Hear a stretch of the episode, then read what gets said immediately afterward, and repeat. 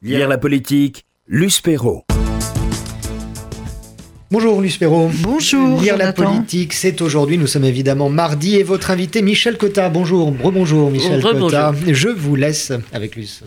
Alors, la République des traîtres de 58 à nos jours, Michel Gotta, euh, c'est l'histoire de la trahison politique. Euh, c'est pas nouveau. Donc, euh, c'est très très louable d'avoir consacré un, un ouvrage aux traîtres et aux grandes trahisons de la Ve République, sous la Ve République. C'est pas nouveau puisqu'on peut remonter à César et Brutus. Même toi, mon fils. voilà la célèbre phrase. Alors, Ouais. qu'est-ce qui vous a séduit dans ce projet collectif qui rassemble quand même euh, les meilleures euh, signatures de la presse nationale? Christine Claire, Merci. Hervé Gattegno, Catherine Ney, Renaud Dely et vous-même Alors, ce qui nous a surpris, d'abord, c'est le, euh, le, thè- le thème, euh, euh, la trahison. On parle toujours, ça fait des années qu'on dit ah, euh, Le côté obscur de la voilà, chose. Chirac a trahi Balladur, ou est-ce que c'est Balladur qui a trahi, Chirac Et oui. alors, donc c'était très intéressant. D'ailleurs, ça pourrait être intéressant au fond dans, dans tous les siècles. On pourrait revenir À toutes les républiques. une histoire dans toutes les républiques. Bon, alors trahison, c'est un peu un mot excessif parce que c'est un mot qui euh, attire, mais évidemment. euh, les trahisons ne sont jamais aussi, sauf dans le cas d'un assassinat de César, effectivement. Mais là, on n'en est pas là. Et ce sont toujours. C'est l'assassinat politique. Les trahisons euh, plus ou moins feutrées, en quelque, cho- en quelque sorte, et, et plus ou moins provoquées, par, surtout, par exemple, le, cas de trahison Macron-Hollande. C'est vrai qu'un espace était vide. On y il reviendra, c'est pas- Voilà, il s'est engouffré. C'est la trahison la plus compliquée à. même chose sur euh, euh, Chirac-Balladur. On a beaucoup dit que Balladur avait euh, trahi Jacques Chirac. Moyennant quoi, Balladur dit non, nous étions d'accord, nous, pour que ce soit le mieux placé, euh, euh, qui aille au combat. Il y a deux versions. Il y a toujours deux versions, voilà. C'est ça qui veut dire, donc ça, euh, euh, ça euh, introduit un peu une distance par rapport à ce qu'on appelle la trahison. Alors, dans, le- dans, dans le récit de vos confrères et consoeurs, est-ce qu'il y en a un que vous avez vu, parce que j'imagine bien que vous les avez tous lus, est-ce qu'il y en a un que vous avez vu, vécu, vous, en tant que journaliste, différemment? Est-ce que vous aviez d'autres informations?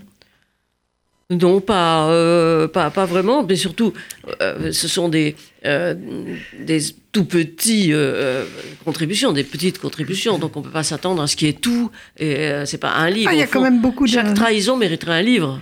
Oui. Euh, et, et là, c'est Un, un long récit, au mais je moins. trouve que comme ça, mis bout à bout, euh, effectivement, ça donne une impression euh, euh, tout à fait nette, qui est que euh, les hommes politiques, euh, pour avancer, ils doivent pousser les autres. Même les Et- femmes. Même, même les femmes. Enfin, on l'a vu donc effectivement avec Ségolène Royal. euh, Il y a un, un chapitre sur Ségolène Royal et François Hollande.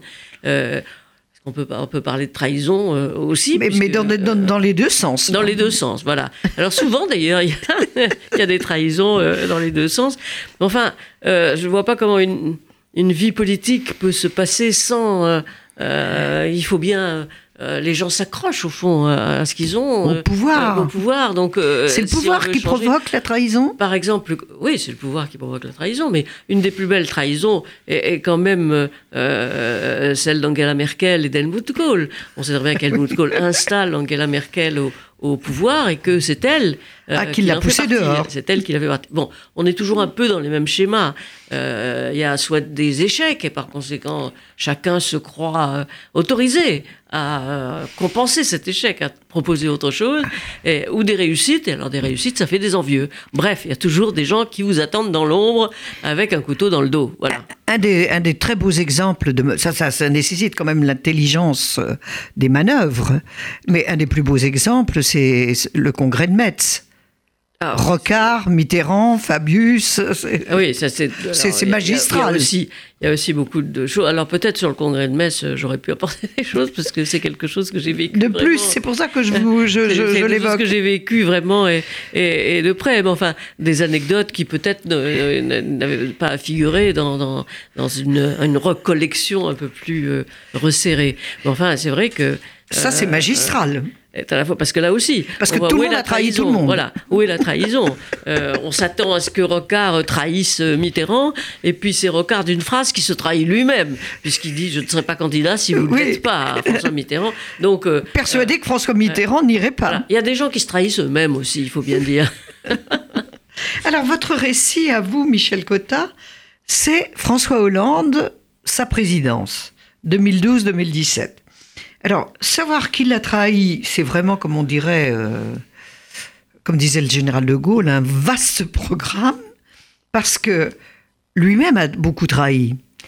Il, alors, il a été trahi bah, d'abord par ses amis des transcourants, Oui, qui ne l'ont pas vraiment soutenu, à commencer par la fille. Oui, de- mais ça, c'est Les transcourants, il faut rappeler que c'était fondé par euh, François Hollande pour faire élire Jacques Delors.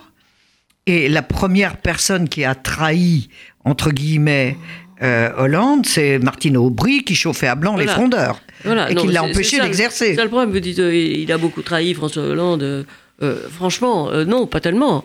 Lui, il arrive, il arrive après des primaires que personne ne pense qu'il va gagner. Il arrive dans un parti socialiste dont Martine Aubry est effectivement la patronne et sur lesquels elle a, dé- elle a déjà investi des députés, investi des candidatures aux députés qui sont dont beaucoup sont hostiles à François Hollande. Et au fond, c'est ce qu'il retrouvera tout au long de son quinquennat. Dès le début, il a devant lui une trentaine de personnes, puis 40, et puis un peu plus, euh, qui euh, sont hostiles à ce qu'ils appellent euh, son tournant social-démocrate ou son tournant libéral. Bah, la social-démocratie ne, le- ne leur plaît pas, ils sont Voilà. contre. Alors, c'est sûr que ça a beaucoup empoisonné. Alors, maintenant, dans ce climat empoisonné, évidemment, a surgi la personnalité euh, d'Emmanuel Macron, qui est un peu le chouchou du président pendant très longtemps. Euh, il ne le nomme pas d'abord au ministère parce qu'il n'a pas été si on peut revenir avant la nomination d'Emmanuel Oui. Macron, Michel. Il y a d'abord les trahisons d'Arnaud Montebourg et Ah oui, Benoît Hamon. euh, alors, Là, c'est avant, juste avant. C'est juste avant, c'est lorsque en 2014, mais ça correspond au tournant social-démocrate, puisque euh, c'est en janvier euh, que euh, François Hollande annonce que une série de mesures entre guillemets social-démocrates pour la première fois. euh, il n'a jamais employé le mot jusque-là. Et euh, là-dessus, il nomme Manuel Valls euh, comme Premier ministre. Manuel Valls voit... Il, avait pas, il a le nommé un peu à contre-cœur, il faut dire aussi. Parce que les poids lourds du gouvernement demandaient la tête de, euh, de Jean-Marc Ayrault. Et François Oui, Hollande, enfin, euh, pour qui c'était pas confortable, Manuel Valls, pour lui. Enfin, il ne pouvait pas garder héros non plus, euh, donc au bout de deux ans. Si, je pense que c'était le seul, c'était celui qui s'imposait en tout cas. Euh, c'était celui qui s'imposait à lui. En tout cas, il l'a nommé, c'est sa responsabilité. Et euh, Manuel Valls avait conclu une sorte d'accord, de pacte avec Benoît Hamon et, Et Montebourg. Montebourg. Et c'est Manuel Valls qui a dit à Hollande, ils ne bougeront pas. Et puis dans l'été, sans doute emporté par... L'ambiance de la fête de la Rose. de la fête de la Rose. Montebourg a commencé à dire tout haut que finalement euh, euh, le gouvernement, dans lequel il était quand même ministre de l'économie, c'était pas rien, euh, que ce gouvernement n'avait pas suivait pas la bonne voie. Alors à qui se fier si on ne suit pas au ministre de l'économie? Et Benoît Hamon a été contraint de suivre. Bref, ça c'était une question d'autorité du premier ministre. Il ne pouvait pas rester au gouvernement après ça. Donc les les deux ont, ont giclé, mais Les deux ont fait la paire. Les deux ont fait la paire. Maintenant, euh, c'est vrai que moi, j'ai jamais vu un ministre de, l'économie en exercice. Donc, euh, euh, se comporter. de- Remarque, depuis, on, on a connu depuis euh, Gérard Collomb euh, s'en allant et critiquant ce qu'il avait fait à l'intérieur, mais euh, euh, rien. Et, rien Hulot plus. aussi, et Nicolas Hulot. Et, Nicolas Hulot, bien sûr. Annonçant en direct à la radio son départ, c'est quand Alors, même aussi. Euh, Reste le problème Emmanuel. Macron. C'est là où on se disait. Alors, euh, euh, moi, avant d'Emmanuel Macron, je, je voudrais voir ce qui a amené euh, cette faiblesse de François Hollande. Il y a eu quand même le- la manière dont il a trahi les, les- les femmes de sa vie et qui lui a coûté très cher au niveau de l'opinion publique. Alors moi, j'aurais quand même tendance à dire que c'est plutôt les femmes de sa vie qui l'ont trahi. hein, Excusez-moi. Mais Alors, c'est pas parce que je suis racontez. anti, pas parce que je Bah, enfin, Ségolène, il lui a quand même pas fait de cadeau. Oui, mais enfin, c'est elle qui lui en a pas Il fait. la trompait. Je vous, rappelle. Ouais, D'accord, oui, mais ça, Ah, ça bah n'a oui, rien mais- à voir avec la politique. Voilà, c'est là, alors, distinguons la trahison, la trahison personnelle. c'est là où je voulais en venir. Il a quand rien à même, voir avec la, avec la politique. mais ça lui a coûté cher en politique. Ben, ça lui a coûté cher, mais c'est pas normal. Moi, je trouve qu'il faut Bah distinguer L'opinion publique Non, a très mal réagi. Non, je pense que c'est complètement différent. Je pense que euh, Ségolène, l'opinion publique a peut-être réagi au fait qu'il divorce, mais je ne crois pas. La preuve, c'est que d'autres gens euh, ont divorcé. Mais enfin, c'est elle qui a pris le départ pour la présidentielle, alors que euh, lui s'y préparait. Se préparait, en 2007. absolument. Bon, ça, c'est quand même une trahison. Quant à Valérie Trierweiler, franchement, c'est quand même son tweet euh, de, de, de, tout, du contre tout Ségolène début, justement contre Ségolène Royal et pour euh, un autre candidat euh, qui a complètement déstabilisé. Alors là, de ce point de vue-là, je trouve que le mal a été mais total, Total, profond. bien sûr. Euh, ça remonte donc au début puisqu'il était installé depuis un mois à l'Élysée et ça, je trouve que la responsabilité de Valérie Trierweiler dans le, la déstabilisation euh, de A été euh, énorme. Hollande a été énorme parce que au fond les gens se sont dit euh, Mais il- n'a pas d'autorité. il sait pas autoriser il sait pas faire de l'ordre chez lui est-ce qu'il sera chez nous Fait- ça a été donc absolument vous avez raison Mais c'était un procès que l'on faisait depuis longtemps à Hollande. Il n'a pas d'autorité. oui, sauf, bon, il était resté président du parti il était resté Oui. premier secrétaire mais du mais, parti mais, mais c'est là où la trahison a été énorme. Ben oui, je pense que je pense que Valérie Trierweiler a une, a une responsabilité très très importante dans euh, la perception du personnage de François Hollande par les Français. Alors, enfin, on arrive à Emmanuel Macron. À Emmanuel Macron. Alors, est-ce que Emmanuel Macron a vraiment trahi Hollande ou s'est-il lui-même senti un peu, sinon trahi, euh, laissé sur le bord du chemin par François Hollande C'est une histoire de, très très compliquée. Ouais, la, la vérité est, est au milieu. D'abord, c'est une histoire compliquée, parce que c'est une histoire affective. Absolument. Euh, c'est vrai que pendant très longtemps, euh, euh, C'était le fils politique qu'il voilà. s'était choisi, François le- Hollande. avait une vraie admiration pour lui, euh, alors qu'il avait 35 ans et trouvait donc il y a eu jusqu'au bout euh, l'impression qu'il était le, le chouchou du président. Alors euh, à partir de là, euh, les, torts sont réellement partagés. Euh, à partir de là, François Hollande le nomme, mais presque contraint et forcé, euh, à l'économie, à la demande d'ailleurs de Manuel Valls. Puis Manuel Valls s'entend très mal avec Macron et euh, François Hollande accepte quand même que euh, Macron soit dégradé dans le protocole gouvernemental, qu'il soit, euh, qu'il soit mm, mm, un peu rudoyé euh, par Manuel Valls et surtout qu'il n'ait pas le loisir de présenter la deuxième partie euh, de sa loi. De sa loi. Donc là-dessus, évidemment, Macron le prend très mal.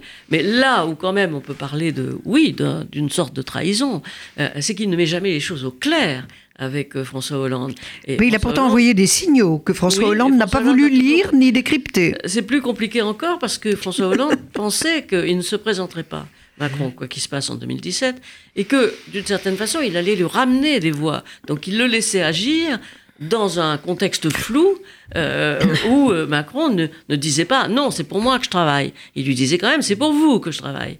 Donc euh, on voit bien euh, qu'il y a soupçon quand même de euh, trahison. Double jeu Mais euh, double jeu euh, euh, sûrement. des deux côtés. Double jeu sûrement. Et, et non, du côté de François Hollande, mauvaise appréciation, je crois, de la personnalité euh, De Macron. et aussi de l'état dans lequel était la société française et du dégagisme euh, de la société française.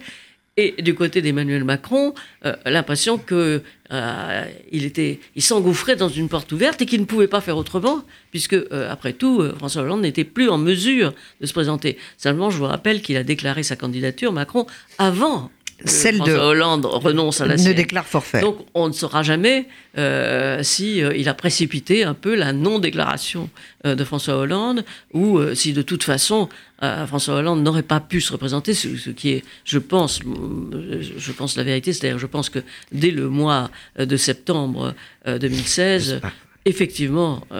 Mais François Hollande n'a pas réagi non plus à la, démo- à la démission d'Emmanuel Macron. Il n'a pas réagi. euh, euh, là encore, ils se sont vus le matin, mais euh, Macron, ne lui a pas parlé de sa propre démission, qu'il a appris le lendemain Mmh, par. absolument. donc, enfin, tout ça est très compliqué, mais il est vrai que on n'imagine pas que Macron ait pu avancer à ce point ses pions si François Hollande avait. Réagi. avait, avait réussi la partie même, avait réussi dans son défi, il a réussi certaines choses, donc, contrairement à ce que les gens croient, mais enfin, pas tout et pas assez. Mais est-ce que c'est- euh, François Hollande n'aurait pas dû réagir plus tôt? Euh, Est-ce qu'il il a fait l'autruche? C'est ça la vraie question. Est-ce que ça l'arrangeait d'une certaine façon? Non, je pense qu'il s'est trompé sur le. D'abord, il s'est trompé sur le personnage, euh, dont il pensait que euh, il était trop jeune, pas élu, euh, pas mature. Pas de parti? Et d'ailleurs, pardonnez-moi, mais on peut se demander euh, souvent aujourd'hui si effectivement le fait d'être à ce point novice en politique ne nuit pas par moment à Emmanuel Macron. Donc je, pense aussi Au que À ce moment-là, oui. Euh, et, et maintenant. Et maintenant. Mais euh, euh, il y avait ça, et puis il y avait aussi l'impression euh, euh, que euh, Emmanuel Macron, euh, euh, que le dégagisme ambiant faisait que le, le, euh, le pouvoir reviendrait à la droite automatiquement. Et, et il n'a pas tort aussi, François Hollande, de penser que l'élection de Macron a été complètement euh, euh, imprévue et que si euh, les choses s'étaient passées normalement, eh ben, Fillon aurait été élu les doigts dans le nez. Voilà, donc il pensait que Fillon allait être élu les doigts dans le nez et que par conséquent ce que faisait Macron n'avait aucune importance. Voilà. L'erreur, elle est à la fois personnelle et à la fois politique parce que euh, Grave pour un président qui veut revenir. c'est grave pour tous les présidents puisqu'il n'y en a pas un qui revient depuis, depuis des, des quinquennats. Et Il y a une autre question qui s'est posée, c'est, on a dit, euh, Manuel Valls euh, a trahi Hollande. Est-ce que c'est pas plutôt Hollande qui a trahi Manuel Valls? Là aussi, les choses sont pas aussi claires. Parce que Manuel Valls, il a un côté Don Quichotte, il est resté... euh, il, il a, il a joué Hollande jusqu'au bout, jusqu'au moment où il a compris Oui, que, c'était impossible. Jusqu'au fameux livre de François Hollande, Un président ne devrait pas dire ça, euh, donc, euh, édité, euh, écrit par deux journalistes du Monde, auquel Hollande avait fait quand même euh, des, des, euh, des confidences euh, Bah, euh, excessives, des confidences excessives et qui se sont retournées contre lui. Et c'est vrai qu'à partir de ce livre... Et dans l'opinion publique Voilà. également, pas seulement Donc, dans la classe ce politique. C'est vrai qu'à partir de ce livre, euh, euh, Manuel Valls a assez dit euh, bon, ça, il ne peut plus se représenter. L'interrogation est euh, est-ce que Manuel Valls aurait dû aller au, au- au combat Euh, À mon avis, non, parce qu'à partir du moment où François Hollande lui-même était empêché de se présenter, celui qui le représentait devant l'opinion publique, Prenait la succession, nationale, en quelque prenait sorte. sa succession, ça vraiment c'était euh, difficile. Et puis on peut dire, on peut dire simplement qu'en dénonçant les deux Frances irré- irréconciliables, euh, Manuel Valls avait en quelque sorte euh, cassé euh, la gauche. Elle l'était, elle l'était sûrement. Mais constater que la gauche était irréconciliable, c'était d'une certaine façon condamner à mort le candidat de la gauche, qui a toujours besoin de l'unité de la gauche pour être élu. Pour être élu, Et parce ça s'est retourné d'ailleurs contre lui. c'est la seule explication pour vous François Hollande n'a pas manœuvré un petit peu euh, Non, je- Il l'a pas appuyé en tous les cas. Euh, à partir du Ce qu'il aurait dû faire, appuyé, ben, en principe. Le, Oui, oui, il se démé- il, il ouais. renonçait à se présenter. que il devait aider ouais. le seul social-démocrate qui se présentait. Oui, mais est-ce que c'était un appui au moment où tout le monde le rejetait euh, C'est pas sûr. Peut-être que la discrétion s'imposait. Peut-être que plus il l'aurait défendu, et, moins ça aurait servi euh, euh, Manuel Valls. Je, pense qu'entre les deux, finalement, les choses ne sont pas trop mal passées, mais que François Hollande pensait que Manuel Valls était un numéro 2, en aucun cas un numéro 1, par son impulsivité, si vous voulez, et qu'au fond, il ne l'a pas défendu parce qu'il sentait que euh, il avait lui-même des responsabilités dans, dans, dans la débâcle, parce qu'il est bien question de débâcle de la gauche, qui a, fini par désigner, qui a fini par désigner celui qui était le plus minoritaire à l'intérieur des, des socialistes et à l'intérieur des électeurs français. Ça, faut, faut le faire. En fait, c'est Hollande qui a mis, par euh, la situation dans laquelle il était, Valls dans l'impossibilité d'être élu. Oui, euh, mais alors à ce moment-là, euh, Valls devait avoir assez de, euh, peut-être assez de, de, euh, jugement euh, pour ne pas y aller lui-même. Bon, ce que je veux dire, c'est que tout ça, hein, les relations entre les gens, les trahisons, c'est compliqué et généralement c'est réciproque. Alors, est-ce qu'on peut dire que ça va jusqu'à tuer le père? Parce que ça existait, ça aussi. Ça existait, On mais est- euh, euh, oui. là, Marine il- Le Pen n'a pas, ex- n'a pas hésité. Oui, enfin, pour, euh, euh, pour en terminer là, avec on- les trahisons. Oui, Celle-là, elle quand même celle-là, elle est très, elle est très belle, puis surtout, c'est, euh, un parricide. Celle-là, elle est quand même C'est un majeure. parricide, mais ils ne sont pas les. les, euh, je pense que Manuel Valls et euh, François Hollande ne, ne sont pas allés aussi loin. euh, et qu'en attendant, euh, François Hollande n'avait rien d'un père dans la vie politique. Euh, vous savez, on dit toujours que les Français ont besoin d'un père. Euh, ça Sauf peut-être pour père. Macron. Alors là, c'est leur fils. Alors, Michel Cotta, quelle est pour vous, pour conclure, la plus belle de tra- trahison, la plus réussie de cette cinquième, euh, dans, ces récits de la Cinquième République? Je Qui ne sont pas terminés. Celle que je trouve la plus ratée, je vais vous répondre, c'est celle de Balladur contre Chirac. Parce que euh, franchement, c'est la plus ratée, parce qu'il a trahi et il a perdu. Merci beaucoup, Michel Cotta. Je, ré- je résume et je rappelle la- le titre de votre ouvrage, La République par, des euh, traîtres. Un historien, euh, Jean Garrigue, avec tous mes confrères, enfin beaucoup de mes confrères. Je vais raconter, je vais les rappeler le nom de tous et toutes surtout. Christine Claire, Hervé Gattegno, Catherine Ney, Christophe Barbier, Renaud Dely, Sylvain Courage et vous-même, La République des traîtres de 58 à nos jours, c'est chez Talentier.